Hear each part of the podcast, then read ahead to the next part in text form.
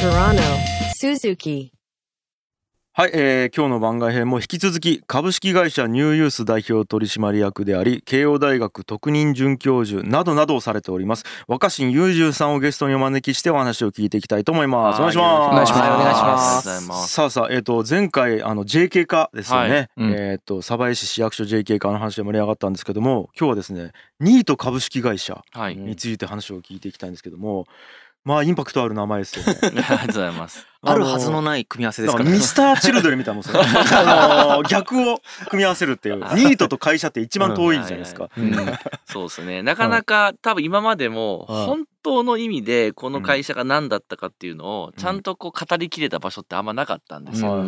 やっぱまあどんな角度からでも見れるし僕自身も説明が毎回少し変わっていくんですけど大げさな言い方をするならですよ。はいだから僕も一つのうん。なんかこう歴史を自分自身で作ってはい。歴史を検証したかったっていうかん。もうニート株式会社は一つの歴史を検証する実験場みたいになってますね。え？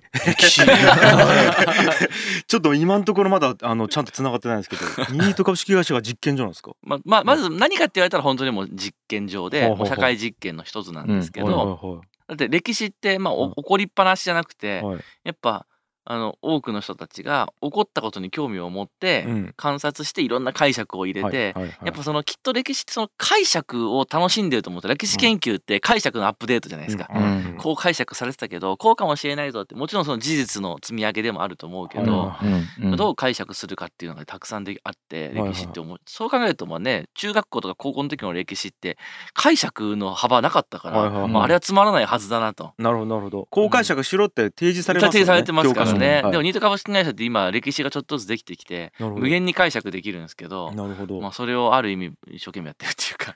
えー。えまえーどういうプロジェクトなんですか？まあそうですね、はい。ま概要だけざっくり言うと、うんはい。まあ、ずっと立ち上がってから今日まで常にメンバー入れ替わりはしてるんですけど、はい。100人以上その取締役がいて、ほら。うん。これちょっと待って さらっと言いましたけど相当異常なんです異ねこれ。常ですね。異常普ですね。通え多くてもえー多くても10人とか10人でもまあまあまあ超でかい超大企業だと2 3 0人いますけどね。うん。超大企業だと、うん超ですよね。うん。でもえ 100? 百何十人百何十人。取締役でこれ役員じゃない取締役ですよね。そうですね、はいうん。あの会社作った時も、はい。うん。あのせっかくなんで、うん。あの会社作ってから取締役を増やすんじゃなくて、うん。設立時に取締役をいっぱいあの入れて作りたかったんですよ。うん。な何かっていろんな面白いことが起こることが分かって、はい。設取締役って設立時って設立時発起人ってなるんですけど、はい設立同時に取締役になる人は全員このなんか設立の書類にはい。反抗さなきゃいけないんですね。はい。はい。であの皆さん覚えてると思うんですけどなんか会社作ったりするときに、うん。割り印したの分かります、うん。取締役の数が多いとその人数分割り印しなきゃいいやけないんですよ。そうですよね。はい。そうなるとどうなるどうなるどうなる。100人以上取締役がいると割り印ができないんですよ。そうだでそうだ俺割り印できねえってなって交渉役場に相談に行って、うん。俺がひらめいたのが、はい。ってことは割らなきゃいいんじゃんっつって。うん。で交渉役場でいろいろ話聞いてたらなんとそのか会社とか会社設立する時のなんか登記する資料ありますよね。ほうほうほう。あれって縦の長さには規定があるんですけど、はい。横の長さには規定がないことが分かった。おお。なるほど。うん。縦は決まってるんです。何センチ以内って。はい。ファイルに押す。だって本棚があったら縦は決まっそ横は折ればいいからはいそうかそうか。折ればいいから横の長さは決まってなくてってことはロール紙にしては横がなんか何メーターとかでもいいんですかって交渉役場の人に聞いたら、はいあのまあ確かにダメではないねって話になってマジかと思って、はいその設立の時の書類を、はい。あのロール紙にしたんですよ。ロール紙にしたら割り印が必要なくなったんですよ、はい。1枚だから。あーそっかなるほどそっかそっか。あ割り印ってあの契約書が複数枚に渡るときあに同じ契約書ですよっていうのを証明するために割るから。そうなんか背拍子に割ろうと思うと、この幅し、この紙の高さの幅しかに割り印できなくて、はい。だからバーって1枚の4.5メーターだったんですけど 4.5メーターの会社設立の書類を作ってそこに最後100人以上がみんなこうこうやって順番でハンコ押していくっていうの。それなんか85番目ぐらいのやつが間違えたらどうするそれでそう。それで絶対に押し直しできないからみんな頑張れみたいなので一生懸命やったりとか途中でなんかミス発覚しないみたいなすげえ頑張ってみんなでこう応印式っていうのをやってでまあ写真残ってるんですけどで4.5メーターの設立と設立書類を持ってこう巻物にしてあのの卒業証卒業証書もらうやつのポンってやつにこう入れては持ってって。い。はでなんかもうそうまあだからこれがなんかなんていうんですかね余談でありいはい。でも全てなんですよ。なるほど。だからこういう余談しかないんですよ。無数の余談があるんですよこの会社には。いや待ってもう交渉役場やったら迷惑。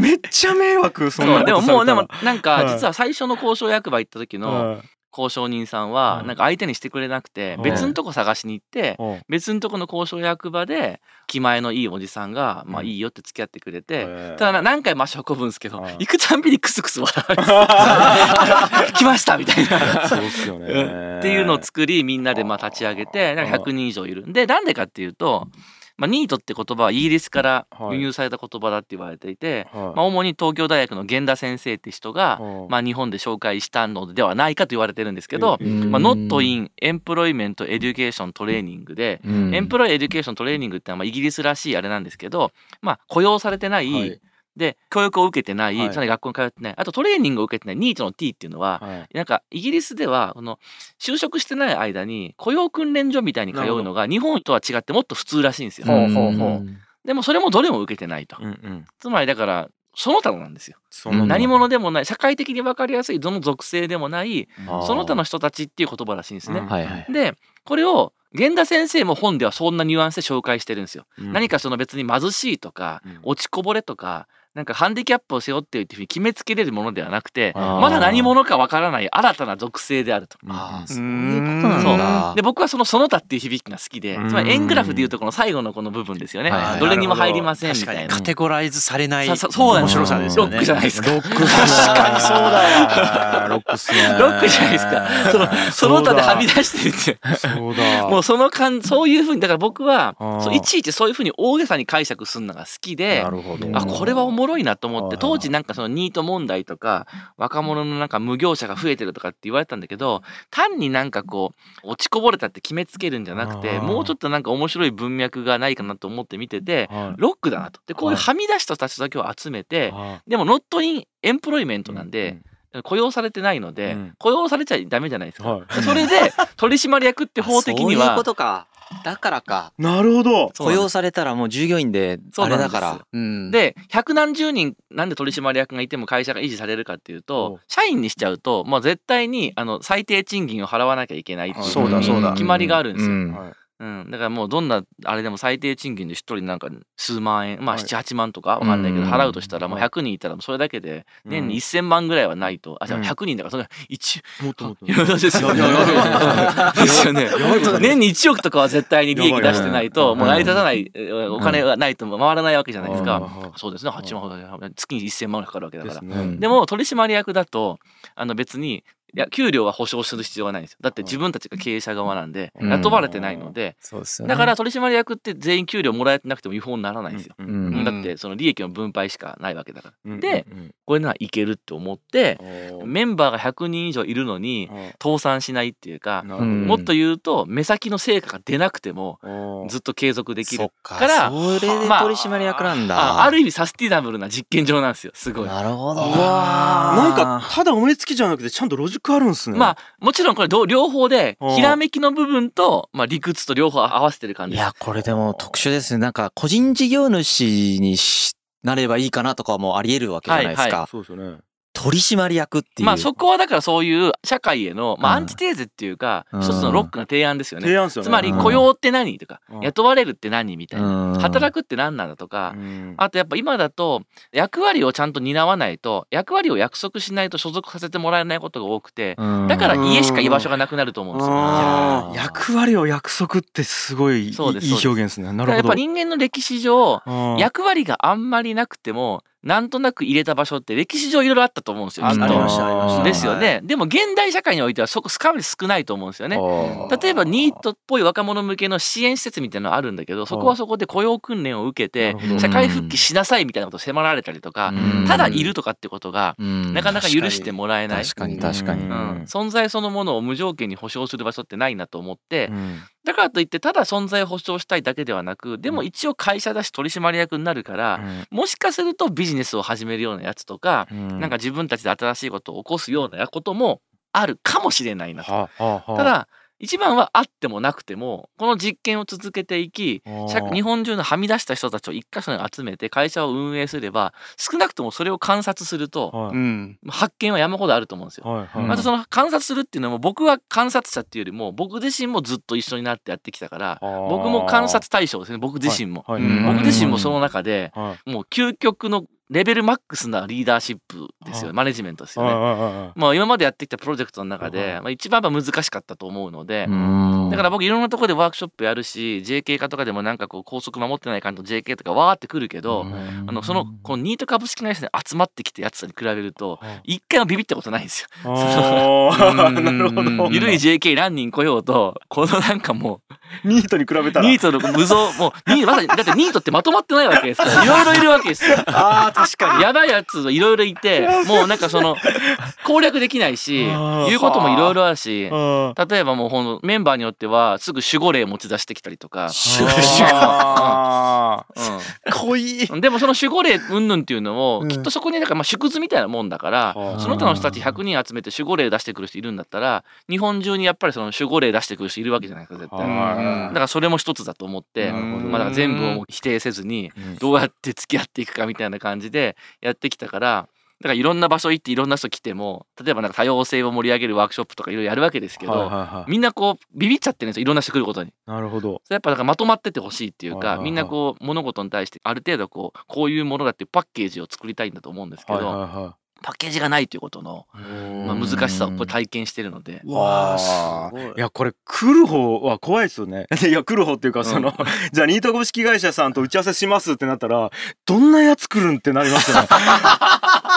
えこれ何の仕事してるんですか？はいでまあ仕事ははいしてるようなしてないようなって感じなんですけど、はいでもまあ今までやってきたもので言うといろいろあって、はいまあ本当にそのただ遊ぶだけとか、うん。そういうものもあれば、まあ、一番流行ったのはメンバーの一人がなんかレンタルニートっていうのをなんか始めてなんか秋葉原の駅前で看板持ってニートなんで一緒に遊びますみたいな1時間1,000円で遊ぶっていうサービスを始めたやつがいるんですけどはい結構これすごい発明ではい遊びしかやらないんですよ。つまり労働は引き受けないぞって。その本人が遊びだと思えるものしか引き受けないってでなんでかっていうと労働をすると彼はその就労経験が浅いから、うん。労働するとその低い価値になるじゃないですかなるほど。経験が浅いわけだから、うん。でも遊びだったら自分は自信があるから、うん。遊びに付き合うんだったら満足させれると思うみたいな、期待値コントロールですよね、期待値コントロールですね。をややるやつがいたりとかはあ。そういうのに始まりなんかプラモデルの制作代行をうやんってるメンバーがいたりとか、なんかあとはもうほんとたまにこうバーをお店を借りて週末だけ運営するメンバーが現れたりとか、うんうん。あとはまあ事業って言えないけどみんなでシェアハウスやったりももう一緒になんか探検するとか旅旅行するとかそういう活動をしたりとかはいろいろですね。いいやちょっとまえめちゃままずこれ何年にできた？えっと2000えっとこれは13年11月なんで。結構前だ13年ああ今ももちろん今だから8年。続いてるん。ですよ、うん8年続く会社ってまず相当長い。で そうですよね。うんすよね。これ社長は誰なんですか？で最初ははい。もうこれもはや僕これやってきて一番学んだことは、はい。もう人間のはい。人間がこう集まって集団を作るとどうなるかっていう歴史そのものだったんですよ。えどういうことですか？どういうことですか？だってうん。ニート株式会社って、そのそもそも所属がなかったその他の人たちを無条件で、まあ、犯罪者とかじゃない限り無条件で入れてるんですよ。はい。今もう日本人であれば 日本国籍持ってて日本に住んでて犯罪者じゃないから誰でもほぼ OK ではい。年齢制限も実際はしてないんですよ。はいはいまあ、ニートって概概念を拡張し捉えてるから、うん。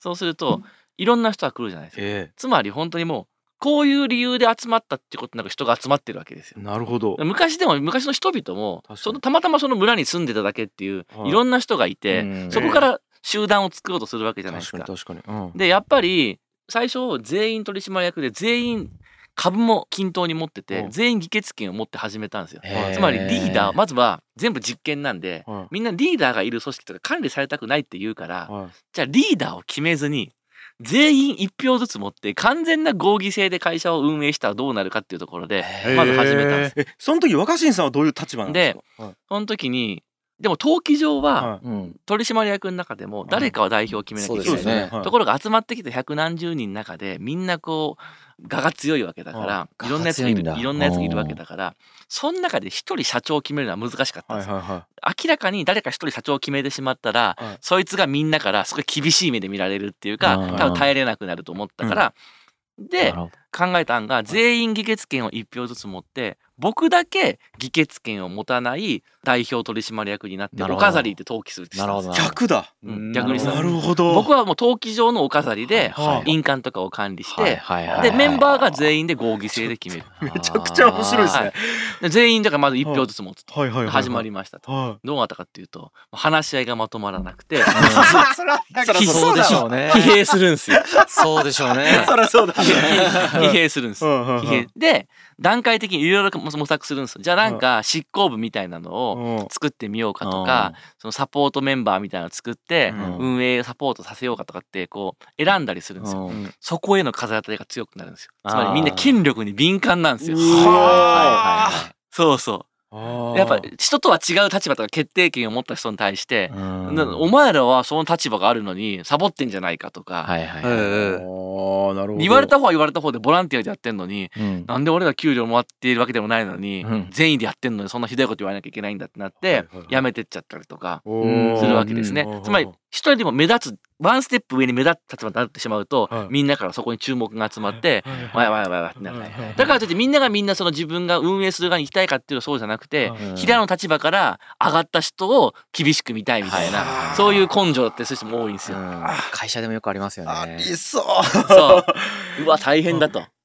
ちなみにそういう時って対処するんですか若新さんで解決策ってすぐ分かんないじゃないですか。はいはい。だからもうひたすら一緒に悩むって感じですよ。あーへー。一応中にはいるんですね。うん。えっと長い。や知らんがなじゃなくて一応一緒に考えるんですね。最初はもうずっと考えてまなす。なるほどなるほど。ではい。で民主的に決めるってなんだっていう。ではあ。これはまあ僕もまさにその僕の大学のボスの社会学の先生と話してて。まあ先生にすごい褒めてもらえた一個のポイントなんですけど、まあそのだから全員一票を持って決めようとするけうん。ど、なかなか決まらないですよね。うん。で話し合いの場をと持つんですけど、そのじゃあもう多数決にするかってなるとみんなが結局多数決かよみたいな。俺たちはその多数派からはみ出してきた少数派で集まったのね。結局多数決かよみたいな。まさにまさに。なるんですよなるんですよ。本当にその通り若新結局お前が作りたかったやつはこれかよみたいな。結局多数決じゃねえかみたいな。確かでに確かに。なるじゃないですか、まあでも多数決より一応やっぱりいい方法ってないんですけど、うん。でもなんかやっぱみんなギリギリまでいや本当に全員の意見聞いたのかとか、うん。挙手してケツを取るにしてもケツを取るタイミングはもう十分話し合った後なのかっていうわけですよ。うん。今の段階でケツを取るってなってもまだ十分にみんなが理解してないのに、うん。一部のやつだけ手を挙げることになんないかとかってなんかうんわいわいわいだって決まりそうになってはより戻してうん。決まりそうになってはまた戻してっつって見てる人たちも疲れてくるんですよね。うん。何にも決まんねえじゃんこれみたいな。大体決まってきたじゃんみたいな。で どういう時に物事が決まるかっていうとまあそのずっとなんかその結構安めの公共の会議室とかを借りてみんな集まってやるんですけど当然夜10時とかに出なきゃいけないじゃないですか。だからもうもともとの予定ではまあ集まってもう夜6時とか7時ぐらいには話決まってその後まあ交流会とかの予定なんですけど決まんないからずーっとやるわけですよ。みんなもうヘラ疲れてきて。あと30分で会議室出なきゃいけませんとかっつってみんなヘロヘロになってあーってやってもうなんか会議室が閉まるっていうギリギリまで話すんですよ。そうするとみんなが疲れるんですよ。もう疲れてきて会議室も出なきゃいけないじゃないですか。だからもう話しても仕方ない。それ以上何時間話しても仕方ないんだけど一応時間の許す限り、まあ、疲れるまで話したみたいそれが同じ結論だったとしても1時間で決まっちゃダメなんですよ。まあ1時間で決まっちゃうとうん。まだもうちょっと話し合う余地があったんじゃないかとうんかみんなの意見がちゃんと反映されてないんじゃないかとか話に置いてきぼりを食らったやつがいるんじゃないかって気持ちになるんですよ。でももう会議室から出て朝10時から夜10時まで12時間話し合って みんなヘロヘロに疲れてもう帰りましょうってなるとじゃあまあ最初の案でいっかみたいな最初の案にまとでも疲れきるんですよ。で僕のボスの社会学者の教授が言った。これが民主主義だって。素晴らしい。いや本当そうですよね。なるほど。そう。ルソーが言ったこともそれだもんね。そう。これが若しいそれが民主主義だなって。つまりインテリだけでバカる人だけでバカって話し合って決めるわけでもなくだからといってじゃあバカなやつが最後まで話したら分かるわけでもないと。うん。時間は有限であると。でも許す限りやるんだと。なるほどうん。うわーだったらもう村の話し合いと一緒ですよ。みんな最後までもう飲み明かしてじゃあまあまあまあまあそこまでまあ話したしもう しゃあないかーっつって諦めるっていう。で諦めて妥協して決めるのがそれが民主主義だっつって。でそれより僕付き合うんです。とかなんかあそこまだ決まってませんでしたねって当時ズームないからスカイプ会議ってやるんですけど。あスカイプ会議夜12時とか始まるじゃないですか、はい僕仕事ずっとしてるから、はい。じゃあ12時からスカイプ会議でっつって始まって1時間か2時間で終わるかなと思ったらもう 日が昇ってきて明るくなるんですよ。ななんでうわーまあでも向こうニートですからね。そう。全然次の日関係ないね。向こうは。で付き合うん。ですよ。で2時や3時に切り上げようと思うとみんなが「いや若新さんなんか決めた風な感じにしてません」とか、はい。みんなが納得した風にしてませんってなるわけです若新さんそれを今の話し合いで十分っすかね？みたいな。はとかででなんかその意地悪なメンバーとか「お誰々どう思う?」って言ったら「いや俺正直まだよくわかんない分かんないって言ったやつがいるぞ」みたいな。でで日が昇るまでやるんですよ。さすがにメンバーももう眠いし寝ようぜとかなってきて、はいで俺がもう今だと思って、はいよしじゃあちょっと今日の話振り返ろうみたいな。はいはい。いやまあまあこうもあるしこうもあるかもしれないけどこうじゃないの？とかこうでみんなもういいじゃんこれでこれでこうかもしれないしこうだねとかほらいけそうじゃんとかって言って僕がした決まったかと思ったらメンバーが「若新話長え」って。言われるんですよ。朝の5時半とかに「うるさいよ俺が話も長えの分かってるわ」みたいな。で散々言われて付き合うんです。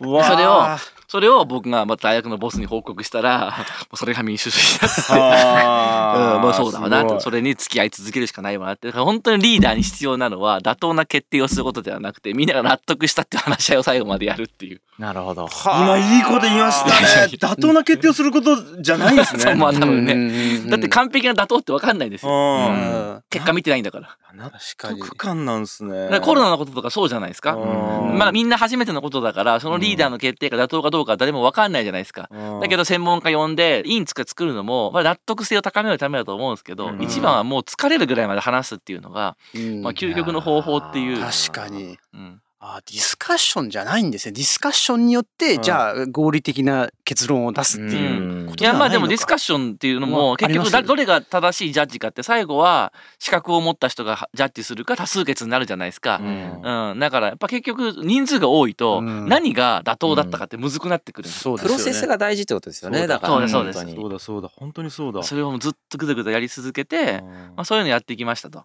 でもところがそれでまあまずその疲れるまでやるってことは分かったんですけど、うん。これでも持続可能性低いんですよやっぱり。僕も精神参ってくるし。一番きついですよね。うん。ただただ分かったことはうん。メンバーの中で一人一票っていうのはそんな甘くないってことがメンバー間で合意されてったんですよ。なはいだから人に権限を委任してはい。誰か別の人が代議制っていうかあの代わりに決めるってことが今までは不満を持ってて誰かそのいわゆる政治家みたいな代表者が決めるっていうはい。やり方に対してアンチテーゼがあったんだけど面白い。でも一人一票でやってたらこれは決まんねえって毎日うん毎日朝までやってたら終わらないじゃないですか。はい。だからみんな誰かに票を任せて代議制やるんだっていう。代表議員選になってそれではあ。そうなんですそうなんです。うん。直接民主制から間接民主制そうになってそうなんですそうなんです。アメリカの大統領決めるのってはい直接民主制だけど死ぬほど時間かかってはい死ぬほど金かかってるじゃないですか。うんうんうんうん。はあ。いや本当にだから人間の歴史を持ってるん ですね。そうなんですそうなんですめちゃくちゃ面白いそれはい。。ところが次じゃ代議制になったんですけうんど代議制になった中もあの若新プラスんまあ僕一人だと僕が全部決めなきゃいけないから僕嫌だったの引き受けるのが。はだから僕一人で全部そのリーダーするのは嫌だし、うん僕がニート株式会社をこうしたいっていうより、みんながしたいようにしてくれって思ってたからだから僕プラス数名で代表取締役をなって、い。何人かの代表取締役でまあその委任を受けてうん。運営するっていう形に次変えてったんですよ。変えてったんですけど、はやっぱりそうなってきても次何が起こるかってもう当然この代議制のある人たちに対してはい。すごいなんかこう不満がぶつかってきたりとか、うん。選ばれた人たちに対して風当たりが強いんですけど、うん。そうなると結局最後は若新が責任取れってなってくるんですよ。い。だからあいつら選ばれてるかもしれないけど、ダメだ俺は満足いってないと。うん。最後は若新がしっかりしないから、うん。周りのやつらがいい加減なんだと。結局お前がお前がお前がってなるじゃないですか。で僕もこれ永遠に僕やらされてたらはもう永遠に個別調整したら大変じゃないですか。でちょその辺ぐらいから生まれてくるのがうん。だそろそろルールをちょっと決めるかって話になってくる。毎回毎回だってそのえ決めようとしたら大変すぎるんで、はい。じゃあもうこういう時はこういうことにしようとか、はいはい。うんまあ、だからもう社内ルールがそもそもないとそろそろ必要だよねみたいな。うんうん。はあ。ただそのルールもギリギリ緩くしときたいんですけど、うんまあ、これぐらい決まってないとみたいな。うん例えば社内の中で誰か問題を起こすやつがいると、うんすぐに「若新さんこんな悪いやつがいます」とか問題ですとかなるんですけど、うん。本当にそいつが問題を起こしたかどうかってはい。冷静に判断しないと、はい。本当にこう問題を指摘する人の指摘って偏ってるから、うん。だからやっぱりそのいわゆるその司法みたいな機能が必要なわけですよ。うん。まあでも別に裁判所があるわけじゃないから、うん。まあその司法の機能みたいな選ばれた代表がやらないといけないんですけど、うん。超大変なんですよ、はいい。ちいちヒアリングして聞いてみたいな。でもヒアリングして聞くとよくよく聞くと大体どっちも悪かったりするんですよ。うん。あー悪いそううんそこで僕が思いついたのはこれは警察が本当に介入してはい事件化するようなものだったら別ですよ。はいでもそれ以外はこれよくよく聞いてると大体ほとんどはどっちにも問題がある。ええうんだからニート株式会社に起こる問題のほとんどはまあ喧嘩両成敗じゃないけど基本どっちも悪いみたいな。なるほどすげえでこれ結構大事ではあ僕は悩むに悩んだ末若新このやつがいるぞとこうトラブル起きてるぞって言われてどっちが悪いんだ若新ちゃんと判断しろと。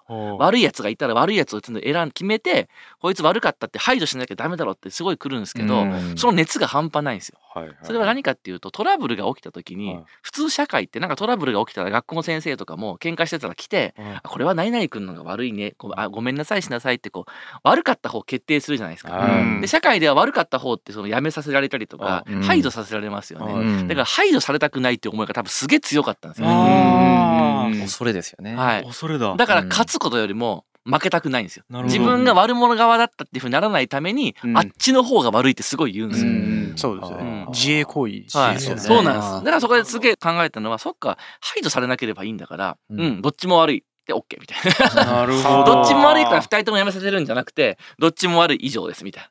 で、若新悪いままで放置すんのかよって。いや、それが刑事事件化したり、民事事件化したり、有罪だってなったら、それはやめてもらおう。取締役なんだから。でもそれ以外は、もうそこに問題が起きただけだから、はい。それやめるって言ったらみんなやめなきゃいけなくなるから、はい。もうそれはもう残念な問題が起きたってことでその保全するっていうかもうそのままにしておくっていうふうにはあ。一応考えたりしたんですね。うわ。喧嘩両成敗でそんなすごいすごいシステムだったんですね。決めれないことがあるからなんです。どっちが正しいか悪いかなんて。そうだ。特にその今みたいな警察とかそ証拠をなんか保全できるような技術とか裁判の仕組みなかったらお互いの言い分聞いてても分かんないですよ。うん。タイムマシーンない限りどっちが本当だったか分かんないし。武士と全く一緒だよね。あいつがこいつがって正義がぶつかってるし。いやだから負けを許される環境を作ったってことそうですそうです。負けても残れるみたいな。まあねやっぱり基本的にだって会社間で攻撃するのって防御反応ですもんね。そうですそうです。そうだ自分のそうです立場を守そうですそうです。ったりす自分がそこから排除されないように。怖いから。だからもう本当に本当に大問題を起こして強制的に辞めさせられた人って多分ほほぼいないんですよ。なるほどうんこれなんかちょっとずつこうやって制度ができてそのプロセスをみんなが共有してるから納得してるじゃないですか。はいはい。ここに新しい人が新しく入ってきた時に、いあやなんでこんなシステムなんだよこれダメだろとか言う人いなかったいやいるんですよ。いるんですけど それ？それはいるんですけど、うん。それはだからもう歴史を語る。人間の社会と一緒なんですよ。だから先人が 歴史を語るんです。だから社会の勉強があるのかなっていう話一緒なんですよ。なんでこのシステムなのっていうのは急に決まったんじゃなくてこうだったんだよって。いや俺めちゃくちゃ鳥肌立ってる確かにそうだわ、バリバリ鳥肌立った今。うん。すすっごい。確かに宗教とか神話とかを勉強しないといけないもんね。そうだ。だからこそ。だから文脈があると納得できるんですねそう。だから逆に文脈がないと今のシステムが最適じゃないだろうって言ってくる人いくらでもいるんで、うん。で古参メンバーが説明するんです。歴史を。うん。あでもだって古参メンバーがこうやって説明してる時ってもう自分の話になってますもんね。ね。主体性を持った経験則としてそう。話せるよそうなってるそうこんなこともあって。だから古参メンバーほど妥協的に決まってった今のシステムを、まあ、理解してるっていうか、うんだからこれはまあ話飛躍するけどやっぱ保守リベラルの対立も近いと思ってて、はい。もちろんその賢いリベラリストの中にはこんなんおかしいと。時代に合わせて正しいやり方合理的なやり方やれって主張に対してはいそんな甘いもんじゃないんだよって保守もいるじゃないですか。両方分からなくはないんですよ。うん。僕はバリバリのリベラリストだったけど、はい。この実験してあなるほど今までの歴史と文脈をうん。大事にして簡単には変えちゃいけないっていうことの理由も分かるんですよ。うわー。すごいマジで。感動するなこの話。だってなぜなら合理的に考えたシステムもはい。絶対うまくいくとは限らないじゃないですか。はい。そして保守的に続いてきた伝統的に続いてきたやり方も合理性はないんですけどはい。諦めの意味で納得性が高いと思うんですよ。はあはあはあはあそういうもんだからっていうのは、はい。はい。そういうもんだからってすごいなんかその良くないと思うんですよ僕は嫌いなんですよ。そういうもんで。ロックだし大嫌いじゃないですか。うん。だけどじゃあ新しい方法をバンって入れて完璧に運用されるかっていうとそれも完璧ではないわけですよ。そしたら新しい不完全よりはうん。昔から続いてる不完全の方が なんか納得いきやすいっていうこともあるんだなっていう。なるほどね。面白いですね。納得いきやすいんですね。うん。しゃあないですよね。だからずっと歴史繰り返し来てはあなるほど。これはすごいっすね。でもやっぱり社会においてこの合意を取ることのコストがいかに高いかっていうのが。そそうですそうですそうです。うん。それだ。簡単じゃないです。う。ん。最適な解よりも合意を得ることの方が難しいので、うん。それをどうやって獲得するかっていう。うん話でもあるなと思いました。いやめちゃくちゃ面白い。いや本当にいやもう似てる似てるばっかり言ってあれですけど今ここ僕いいかねパレットやってて、はい。長期滞在者っていうのがいるんですよ、はい。これ20に住んでるんですよ、はい。うん。めっちゃいるな。そう。そんな増えたんですか？そうなんですそうなんです。よ20に住んでるんですけどほぼ同じ作り方してます。あえっと要は、えっどういうことですか？僕らはいいかねパレットの、えっと管理者なんですあ。ね、うん。で長期滞在者はあのもうここに住んでいいよっていうとこだけ任してて、あとは本当に最低限のルールだけなんですよ。えっとトイレはここ使ってねとか、うんキッチンここ使ってねとか、あとはじゃあ洗濯機をどう使うかのルールとかは一切介入しないですよ。あの2台しかないから何かしらどうにかしてつ使わないといけないですけどじゃあ、えっと、どういうふうに、えっと、システムを組むかってあるんですよ。例えば終わったやつはカゴに入れて、うん。次の人が使えるようにしましょうとか、うん誰か、えっと、使ってるのに取り出してない人がいたら LINE グループを使ってどうしましょうとかいろいろ運用方法があすとかあの米を炊くルールもあったりとかして、すぐ洗ってから、えっと、使うようにしましょうとかなんかいろいろあるんですよねそういうルールってなるべく管理側が口出ししないようにしてるんですよ。で必ず会議の場を1ヶ月に1回設けて、うんそこで意見とかうん問題点出し合ってやってもらう。うんで僕からしたらこうすればいいのにと思うことも絶対口出ししないっていううのんはやってるんですよ。マッチ似てます。そうですね。で、やっぱその、はいその瞬間だけ見ると、なんでその方法なのってこともあるんですけど、はいまあ理由があるんですよね。納得を得てそう決まったみたいな。で多分個別対応もめちゃくちゃあるんですよ多分また違う性質の人たちが例えばじゃあめっちゃ論理的な人たちだけがでかつ IT リテラシーが高い人たちだけだったらこうすればいいのに、でも一人こういう人がいたらできないねっていう。だから今回のケースではこうなりますみたいな、うんうんうんその組織によって個別の必ず解決法が全部違うんですよね。うんうんうんうん。だからこれをなんかこうすればいいのにってガーンって言っちゃうとそのなんていうんですかね。多分間違うんですよそれはそれで。とか思ってそうやってるんですけどいやなんか今の話めちゃくちゃなんか重ね合わせてね面白かったんです。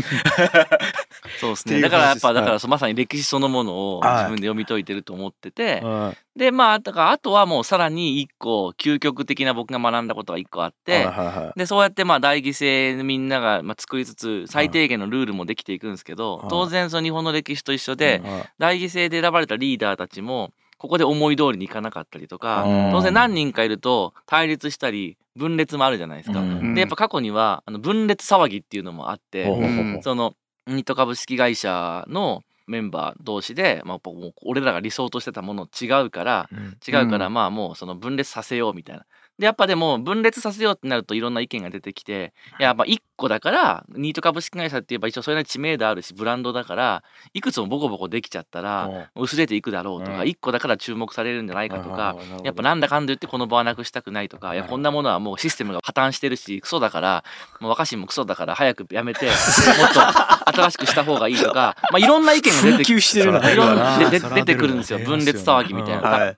すごいその特にその対立起きて派閥争いが起きると派閥同士はすごく結束するんではい。仲間意識もできるし、そうですよねめっちゃめっちゃ盛り上がるんですよ。特にニートたちの中で居場所がなかった人が結構いて、はい。学校も行ってないし会社に勤めてないから居場所がなくて家の中しかなくて友達がいなかったってやつが派閥争いが起きるとこの派閥同士が仲良くなって すっげえ熱くなって友達になるんですよ。ガーって。はいはいえではい。だからもうますますこう対立激しくなるんですよ。でここで何が起きたかっていうとその時にまあ1回か2回あったんですけどこの派閥争いが激しくなり、うん。もう仲間のこう何十人対何十人になってガーってなった時にうん。1回若新さんとちょっと聞いてほしい話があると。まあ正直今のシステムは終わってると思うみたいな。うん。だから俺らは新しいやっぱりなんかもう別の会社を立ち上げたいと思っていて、はい。その若新さんにこう来てもらいたいって言ったんですね。別にやったらいいじゃんみたいな。はいはい。だから言ういやでも僕らが自分ら独立してやってもうん若新さんはこっちのこのクソな方に残ってたらうんこのクソな方にもかかわらず若新さんがいる方がニート株式会社の本家ってなって天皇だ。本家ってなって、はいほんでうん俺らの方はあくまでなんかそのはみ出した側っていうか、はいお追い出された側って見えちゃうじゃんと。はだけど俺らの方が新しいシステムを作る自信があると。だけど若新さんがそっちに残ってたら困るんですって言われたんですよ。でうーんって悩んででも面白いこと言うなと思って。はあ。だから毎年年商数万円とかしかないような小さい会社なんいで、はい。株式会社としての企業価値はほぼないんですけど。数万円なんですね。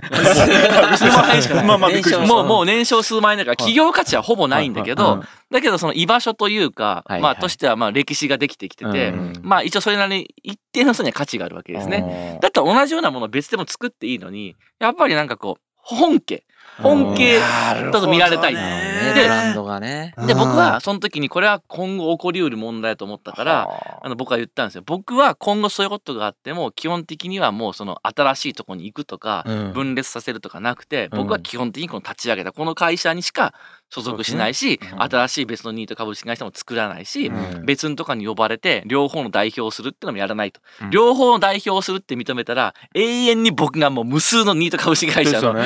代表をやらなきゃいけなくなってもうキリがないから、うん。この会社の代表を俺はただひたすら続けるから、うん。この場所をみんなどうやってうまければ考えてくれと。でそうなったらこんな終わったシステムのものだったらうまくいかないっていうかいやいや同じことが起こるだけだよと、うん。もう一個作ったところで、本質的な解決してなければ、うん。またそこで組織の同じ問題が起きるわけだから、うん。組織や仕組みに問題があるんだと思うんだったら、まあ、この組織や集合体を何とかしようと考えてたんですね。うんでそれでずっとやっていってでさらにあったのが途中からもう僕はその今僕実は代表取締役でもないんですよ。あ、そうなんですね。うん。代表取締役ないんですよ。うん。ないんですけど逆にどうなったかっていうと最初は全員一人一票だったのに、うん。今は僕だけが議決権を持ってるんですよ。へー僕だけが議決権を持っててう。ん株主総会で、うん。後のメンバーは議決権のない株しか持ってないんですよ。で僕は議決権持ってます。つまり最終的な決定だ誰を大統領にするかとか会社をどうするかとかつまり解散するしないとか取締役を就任解任とかっていう超重要事項名前社名変更するとか、はい。そういうのはもう株主総会でしか決めれなくて、うん。法的には取締役会非設置会社ってなってるので、はい。取締役同士の話し合いでは決めれないんですよ、はい大事なことは。はいはい。それは僕に決定権があるんですよ。それはもう長い歴史の中ではい。一人一票機能しませんよね。一人一票機能しない。何人かの人だけにこう権限を集めてもそこだけで決めさせるっていうのもうん。対立が起きるし、うん。派閥争いのネタになるからうん。困るってなったらみんなの納得としてはもうすごい消極的な理由で若新にだけ預けるっていうのが若新は別に決して信頼してるわけじゃないけど若新以外の誰かが決定権を持つっていうのはうまくね納得しないから若新なんて全然評価してないし信頼してないけどまあお前だけが 議決権を持つっていうのがうんまだ最悪な最悪だけどマシな方法だみたいな感じでで若新だで若新のことだから会社を乗っ取って乗っ取ると変だけど自分のもんなんだからまあ、勝手に自分の金儲けのために使ったりとかだけはしないだろうし、うん。まあ、あいつのポリシーで言うとよっぽどのことがない限りは好き嫌いでは人を辞めさせないと、うん。つまり僕は僕に議決権があるんだけど、う。ん僕を意思は最低限しか反映させないようにしてるんですよ。なるほど。さ究極の決定権はあるんだけどうん政治的な介入をね。政治的な介入を最小限にしてるんですよ。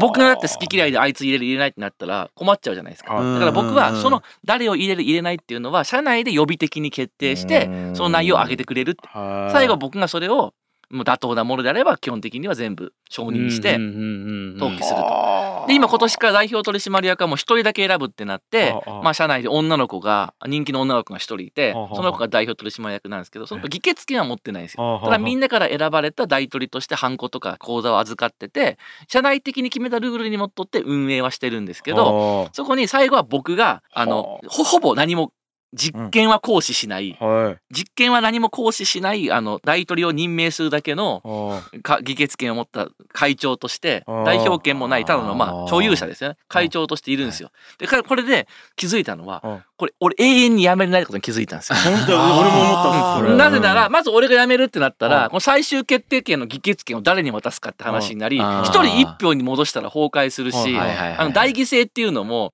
なんかその代議制だからといってそこも結局その多数決ではあいつはこっち入れたこいつはこっち入れたって揉めやすくなるい。悩ましいと。だからまずはもう何か最終的にはしゃあないあいつが全部決めるっていう状態で俺が持っとくしかないなあなんかもうどっ王国の王様みたいなもんだなと。いやー。でも王国の王様が全部自分で決めると批判が来すぎるし大変だから運営はそういや政府っていうかはい。まあだからそのうん。内閣。つまり国家元首とうん首相の関係なんですよ。うん僕がね 僕が国家元首でも本国家元首と首相の関係って昔全然分かってなかったんですよ。はい国家元首と首相の関係って歴史好きな人社会好きな人じゃないと普通理解できないじゃないですか。か僕はあこれが国家元首と首相の違いねみたいな。すっげえ よめっちゃ体感で理解しましたね。これ体感で理解した人少ないと思いますよ。本当だなぜ国家元首と首相が別にいるのか。その成り立ちを全部経験するのなかなかないですけど。確かにね。で僕はだからニート株式会社は国家元首的に本当の最初の最初の議決権は持ってるんですけはどあ。ほぼ直接やらない、まあ、イギリスでいうとこのクイーンみたいなもんですね。うんで今代表取締役が選挙で選ばれた大統領がいてうん首相なんですけど僕から任命されたことになってて会社運営をしなきゃいけないんですよ。で僕辞めれないのは議決権その最終的な議決権誰に渡していいか分かんないなぜなら僕はもう歴史を持って俺が作って僕が最初に作って僕が発起人だから僕以上にそれを持つその歴史的正当性が誰にもないからなんですよ。わあ、うんちょっと、え、ちょっと待って、どれだけこれ天皇に近いか、ちょっと説明してください。いや、これ、あの、実は古典ラジオで天皇の歴史っていうのをやったんですけど、うんそれで学んだことを言ってるような。気がしてるんですよ。うんいや、だから、マジで天皇っすよね。マジ天皇っすね。だからもう本当に、あの、血で継ぐしかないですよ。そう合理的な理由じゃないんですよ。うんそう合理的な理由じゃないし、はいそれでまさにおっしゃる通りで,、うんでさらにもう一個は、はい議決権の問題が例えば棚上げできたりとか誰かに預けたとしても僕がいなくなったら、うん。多分今の大、選挙で選ばれた大統領にうん。納得のいかない反対派がうん。もう一個ニート株式会社を作っちゃうと思うんです。そうですよね。つまりニート株式会社で社名を名乗ることはこれは商標ではないから、同じ社名で何個も作れるんですよ。そうです。よね。うん。僕が今の選ばれた大統領に全権を譲ったとしてもその子がニート株式会社をこのようにもう一個作らないってことは決めれないんですよ。はい。だってうん。社内でのことしかできないわけじゃないですか。そうですね。もう一個ニート株式会社作りませんって言えないんですよ。はい。うん。あのあいつが大統領なんて許せないと、はい。選挙の結果あいつが100%票取ったわけじゃねえじゃないかと、はい。所詮得票率は20%程度だろうと。って言ってもう一個ニート株式会社一人作る可能性があると思うんですよ。もっと分裂するじゃないですか。そうですでね薄れていくじゃないですか。はいでも僕がいると もちろん法的にニート株式会社をもう一個作ることは可能なんですけど若新がいる方が正当。正当な方というかはい本家ってなるから若新がいない方のニート株式会社作ってもそれはもう勝手に独立した国家としか見なされなくなるわけですよ。よ若新が残ってる方が正当うんつまり僕が別にちゃんと会社の経営をしてるからでもなくニート株式会社は僕給料もらってないし本当にそのただもうギリギリのことしかやってないんですけどただ僕はいるんですよ。でただいて作った時からずっといてもう歴歴史が僕と共に歴史があって その設立の段階から僕がやってきたから他に僕若新以上にあの若新が経営者としてふさわしいかどうかに関係なく オーナー権を持つ理由がある人がいなくてただ俺にオーナー権がありだから分裂させたくても若新がここにしかいないっていうんだったらもうこの中で選挙で選挙で選ばれるしかないんですよリーダーすになる。でこれをやってそう僕いあわゆる一般的にはリベラル論客って思われてますよね僕らみたいな。で僕両親学校の先生だったしバリバリ朝日新聞しか読んでない人だったんで で雅子さんが結婚した時も学校お休みになってはいで天皇ってなどうなんだどういう存在なのって親に聞いても天皇なんかただの飾りだよみたいな。がよく学校の先生言う人いるんですよ。僕はそう思ってないですよ。ポッドキャスト流れますうちの親両親も引退してるんで大丈夫です。あそうですかはいまあ象徴って言葉をはいすごく安易に解釈するとはい飾りになっちゃうと思うんですよ。なるほど象徴って言葉の一番このうん。薄い解釈をするとね飾りでしかないんだから何の役割もないぐらいのことを言われたんですよ。うん。学校の先生である両親から。まあでも戦後の教育っていわゆるその国家観みたいなものを、うん。まあ、子供に植え付けないっていうのはね戦争の反省でうん。あったわけですよね、うん。あんまり国を意識させない。国より個人だみたいな、うん。だからなんと天皇じゃなんでいるんだろう思ってたんですよ。うん。だしその後もまあそこまでなんか男系とか血がどうこうとかうん。別にこだわらなくてももう仕組み上ただちょっとこう象徴としているだけなんだったらうん。どっちでもいいんじゃないのぐらいに途中まで思ってました。はい。でもこのニート株式会社をやってはい。なるほど絶対に揺るぎない 歴史的根拠がいるんだみたいな。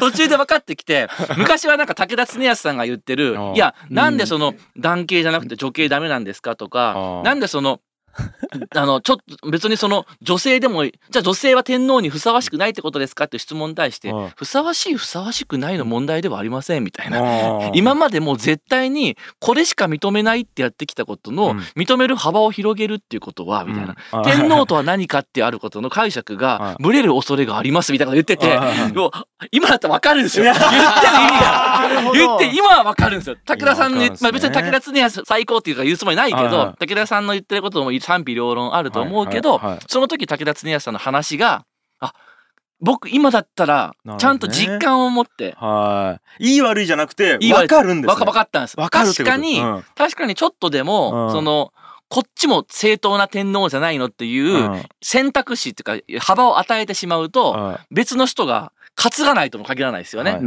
ん。こっちにも同じぐらいの理由がある天皇の血筋を引いた人がいるぞって言って男系女系を絞ってるところを広げれば、ねこっちもって担げるかもしれないじゃないですか。かそうすると別の政府が立ち上がった時に実は私たちはもっと正当性のある天皇がいるんですみたいなことになったらはあ分裂の危機を迎えるわけでるでもなんかもう途絶えるかもしれないっていうギリギリの天皇をずっと残しておけば確かににそこを担いでたらそれ以外は認められないわけだから、ね。今の日本ってとにかく日本国民が天皇陛下はどういう選ばれ方をしたかどうかに関係なく歴史的に天皇なんだっていう象徴的に信じ込んでることによって、天皇のいない日本は日本政府としてはみんな認めたくないっていうか認めがたいと思うんですよ。それがなんか不思議なもんじゃないですか。うんニート株式会社も若新がいなくても。別のニート株式会社って法人は立ち上げれるんですけどど若新がいないとニート株式会社と言えないんではないかっていうただの 僕がちゃんとした経営をしてるからではなくですよね。象徴なんですよ。存在自体がもそう価値を持ってるっていそうことですよね。ね。立ち上げたっていうことだそうですそうなんです。が、だんだん転送したんですね。そうだからだんだん途中から、はいあちゃんと俺は別にこの会社を運営とかしなくていいんだみたいな。だから歴史を作り続けるっていう。で、これは天皇陛下の役割なのかと思って、だから別になんかそよくそういうこと言うと、家臣さんってリベラル論逆だと思ったのに、結構その天皇の存在意義について熱く語るんすね、みたいな。いや、だからって、やったもん一回。確かに。なかなか天皇やったことある人いないですよね。日本日本の中に。一回やややって、そうそなんです。すごいな。うん、だからだんだんそうすると若新ちゃんとやれとか運営しようとかじゃなくて、うん僕はもうやめてはいけないっていうか、まあ、責任を引き受けて毎年選ばれた選挙で選ばれた大統領を僕が任命するまあだからあの株主総会で議決して出すんですけどはいそれはもう僕の任命がないと勝手には名乗れないし。別会社を作っても正当性がない。いやだからその国全体で見るとやっぱり価値がわからないっていう方もいると思うんですよその天皇陛下の今なぜいらっしゃるかっていうのがわからないと思うんですけどめちゃめちゃちっちゃいモデルでそうですね8年間ぐらいの歴史でコンパクトに語れるとなるほどこれの国バージョンねってこううんモデル化できますよねちっちゃく。だってやっぱそれはね、そのそれがないと台湾みたいなことも起こるわけじゃないですか。うまあ実際にはもう別に国土がちっちゃいからうんみんな今はもうほらその中華人民共和国の方をうんまあルーツある中国って知ってるけど一応まあ台湾だって俺たちの方もずっと中国だって言ってるわけですよね。うん。なるほど。それはだからまあそのその辺がまあ分裂できちゃうわけじゃないですか。日本だってうん。ね新しい政府がどっかの島に立ち上がらないとも限らない。そしてじゃあ台湾もちっちゃい国かと思っときゃそれなりに国際的になんかそれなりにやっぱりその力を持ってきて複雑になっていく。それダメとは言わないですよ。うん。だけどそういうことを日本はまあ防ぐことができるまあそのシステムというか。まあシステムを持っててうん。それはイギリスのクイーンと一緒だから。そうですね。うん面白いですね。面白いですよね。なんかでも本当やっぱり人を納得させるコストがいかに高いかっていう。でそれは全く合理的ではないっていうのがやっぱり面白いなと思いますね。そうです。そうです。ね合理的じゃないんですよね多分それって。なぜこの会社はこの会社じゃないといけないのかこの会社しかニート株式会社と言えないかっていうのはその何年って8年っていう謎の歴史が。そうですよね。そうです。系譜がやっぱり納得材料にそのままなってしまうんですよね。それに合理性がなくても。結局あとはあとはですけどうん。まだまだ8年だからいいんですけどもちろんその一回僕がその象徴の話をした時にはい。鋭いニートがいてはい。じゃあ若新が死んだらどうなるんだって言ったやつがいたんですよ。だからこれがもう継承の問題ですよね。継承ですね。うんそう。そう何をもって継承するかになりますね次は。血なのかうん。若新さんの。そう。でもそれをそれを僕が通じないかもしれないですけど、やっぱ極真会館は、大山、マスタツは自分の血ではなく、はい。一番可愛がってた有力だった世界チャンピオンだった、まあ、松井っていう若手の、うん。まあ、イケイケのすごい実力派にうん。継承するって、まあ、その遺書書いたんですけど、うん。極真会館っていうね、まあ、大山マスタツさんって作ったうん。一大はい。空手団体ですけど、はい。やっぱ血の継承じゃなかったから、なるほど本当にあいつが次のリーダーとしてふさわしいのかどうかっていう、そのふさわしさの話になっちゃって、ね。でまあもちろん裁判でまあそのなんか遺書もなんかその既得時にこう緊急で書いたやつで法的根拠がないとかうんぬんとかまあいくらでもそのそのそれ以はい。外地以外の妥当性って崩せるんだと思うんですよ。確かにそれが確かに。は大山さんは息子いなかったんです。いなるほど。はい。だから空手で空手だったから娘さんはいたんですけど、その実はでもその途中で娘さんの方が宗家っていうのを立ち上げたんですけど、はい。娘さんは空手はそんなちゃんとやってなかったんで強くなかったんで世界チャンピオンじゃなかったんで、ダメだったんですよ。そっちはちっちゃくなっちゃったんですよ。なるほど。で分裂したんですよ。無数に。だ。からだいぶ前から言ってないとダメですよね。そうです。死ぬだいぶ前からずっと言い続けないと。こうこういう風に引き継ぐあだからもうドラムスティック持ってるやつみたいなこの あこのドラムスティック持ってるやつとかにしあだから神器だ神器？あいや日本で三三種の種の神神器中国の玉そう璽ですね。ただ、うん。一応三種の神器たるものも世界チャンピオン100人組手あ。なんたらみたいなのもあ。まあ大山正人全部やらせたんですよ。ままあ、世界チャンピオンだけじゃなくてうん一応実力的に言えばままあ、こいつが誰もが認める次の天才後継者っていう条件には合致してたんですよ。うん。だけど重鎮とか許さなかったんですよ。なるほどしかも結構経営改革を始めちゃったんでそれは大山さんの意思を継いでんのかとか、まあ、重鎮派が怒ってきたりとかして分裂したりとかもしてそれでわーってなってで一番悲しい問題は誰がリーダーにふさわしかったかじゃなくて極真会館ってもう20分裂ぐらいしたんですよ。だから世界大会とかが全部バラバラに行われてるから、うん。真のチャンピオンが分からなくなったんですよ。極真の道着を着てる人は世界中にいるんですけど統一大会が開かれなくなっちゃって悲しいですね。悲しいんですよ。うん。だからリでしかももう死んじゃった大山マスタツって伝説の人だかはいら実際どんだけ強かったかよく分かんないんですよ。だっていや漫画化されたりとか映画化されたりしてるから牛殺しとか言われてるはいし無敗だとか言われてるからでもそれもう神話化されてるだけの話でうん本当に戦って強かったかどうかをリアルタイムで何試合を見た人はあんまいないんですよ。でうん。もそれが大事なんですよ。なるほど。本当に強いか弱いかじゃなくて。神話だ。本当なるほど。心配ですねドラムスティックじゃダメなんだ。だで2番目の松井さんははい世界チャンピオンでしかも最後アンディ・フグを倒して世界チャンピオンになるっていうもうこれ以上ない最高の一応ストーリーは持ってたんですよ。アンディ・フグ倒して世界チャンピオンになったんですよ。うん。その人2代目になったんですよ。はあでも疑いの目が入ってうんどうなのかってなって嫉妬心とかいろいろなってで商標も裁判でみんなモテるってなっちゃったからブワー分裂してまあまとまりを持たなくなって分裂した。合理的な理由とか存在しないってことですよね。万人にとって合理的ってないってことね。ないから諦めざるを得ない。もうそのってそうなってくる。確かにそうすると日本人的古いみんなが全然合理的だと思わないけどまあ納得せざるを得ないような理由とかでよくあるなのが長男だからとかなんでしょうね。なるほどね。それはなんで女性じゃ引き継げないのか。女性でもいいじゃないかっていいんですよ。合理的に考えれば。うん。だけどまあなんとなくですよ。なんとなく納得しない人がいるからダメだっていう話になっちゃいますよね。そうだそうだ。うん。うん。ううんん面白いね。もうだからもう本当に金髪で眼鏡だったらいいみたいな感じにしてもらって さもう俺やります？それ超分裂するよ。そうだね。マジ？一番分裂するバレできるからね。そっか。そうそうそういそう。やーちょっとすごい話やったっすねニート株式会社。確かに。ねえこれもっともっと生まれそうですね今後ね。だからね僕の役割ははこの会社をただひたすら続けるだけなんですよ。でそれをやっぱ伝え続けるですよね。そうですね。歴史を語る継。承時気になる。継承時どうなるか気になるマジ。ねえいやこれちょっとだからまだ歴史が終わってないですからこれずっとね僕ら見て続けたいですうんでねはい。歴史の力ってやっぱすごくてうん。結局そのニート株式会社今でも続けたい理由ってうん。例えば経営者同士が集まるような会に行くとうん。当然みんなこうふわっとまあマウントしますよね。うちの会社の方がでかいとか。まあまあまああれもね、もまあ、まあふわっとマウンティングするじゃないですか。なんかその、何々さんなんか先日、あの、プレス見ましたよとかすごかったですね、この前決算とか、いやいやいや、オタクこそとか言いながら、ぐるーってなるじゃないですか。で、やっぱでもこん今どんな感じですか？みたいな。でそこでやっぱもうニート株式会社だけは全然ちょっと異次元っていうか、はうん、いやまあ年商はもう5万円ぐらい。だけど、いボケや 最強やボケですね。なんだけど、だからもう歴史の話って最強なんですよ。この歴史の話がやっぱりすげえやっぱ面白いっていうか僕思ってて、なんかそれだけもう何十億何百億ってなってきたらもうどっちがすげえとかよくわかんないけどこのなんかこう なんて忍耐強く作ってきた歴史の中で見えてきたものをまあまあ僕のだから一つのまあ企業価値なのかどうかわかんないですけどいやーもう続けていくしかない。お金で測れない企業価値ですね。そうっすね。完全に。マウンティングとか存在しないですねこれ。しないですよね、うん。取れないもん。そう。取れないしですからね、ニート株式会社にマウント。そう。そのマウントという概念に全然ハマって絶ないもん。対にスカしますからね本当に。そうですね。いや俺らの売り上げめちゃくちゃ面なんか50億だからとか言ってもええうん。絶対にスカしますからね。で100人役員いて5万だけど でもだからこそ古典さんでこれ伝えたかったのはほらやっぱりどう歴歴史って歴史学んですぐ使えるんですかって話にすぐなるけどいや歴史と学ぶってことの教養ってそんぐらいすごいことだというか。ね。本当そうっすよね、歴史学者で若新さんのようなアプローチできてる人絶対いないわ。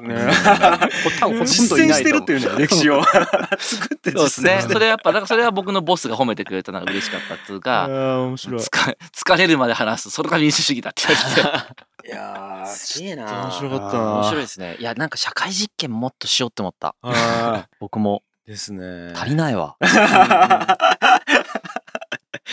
いやということで、いやはい。ちょっとニート株式会社の話でしたね。はい。いやちょっとね。でもう次回ももう一回やらせてもらっていいですか？はい。はい。ということで次回はそんな若新さんがはい。どういう人生を辿ってきたのかというところを深掘りしていければと思います。一旦今日はここまでです。はい。ありがとうございます。Kaye Suzuku.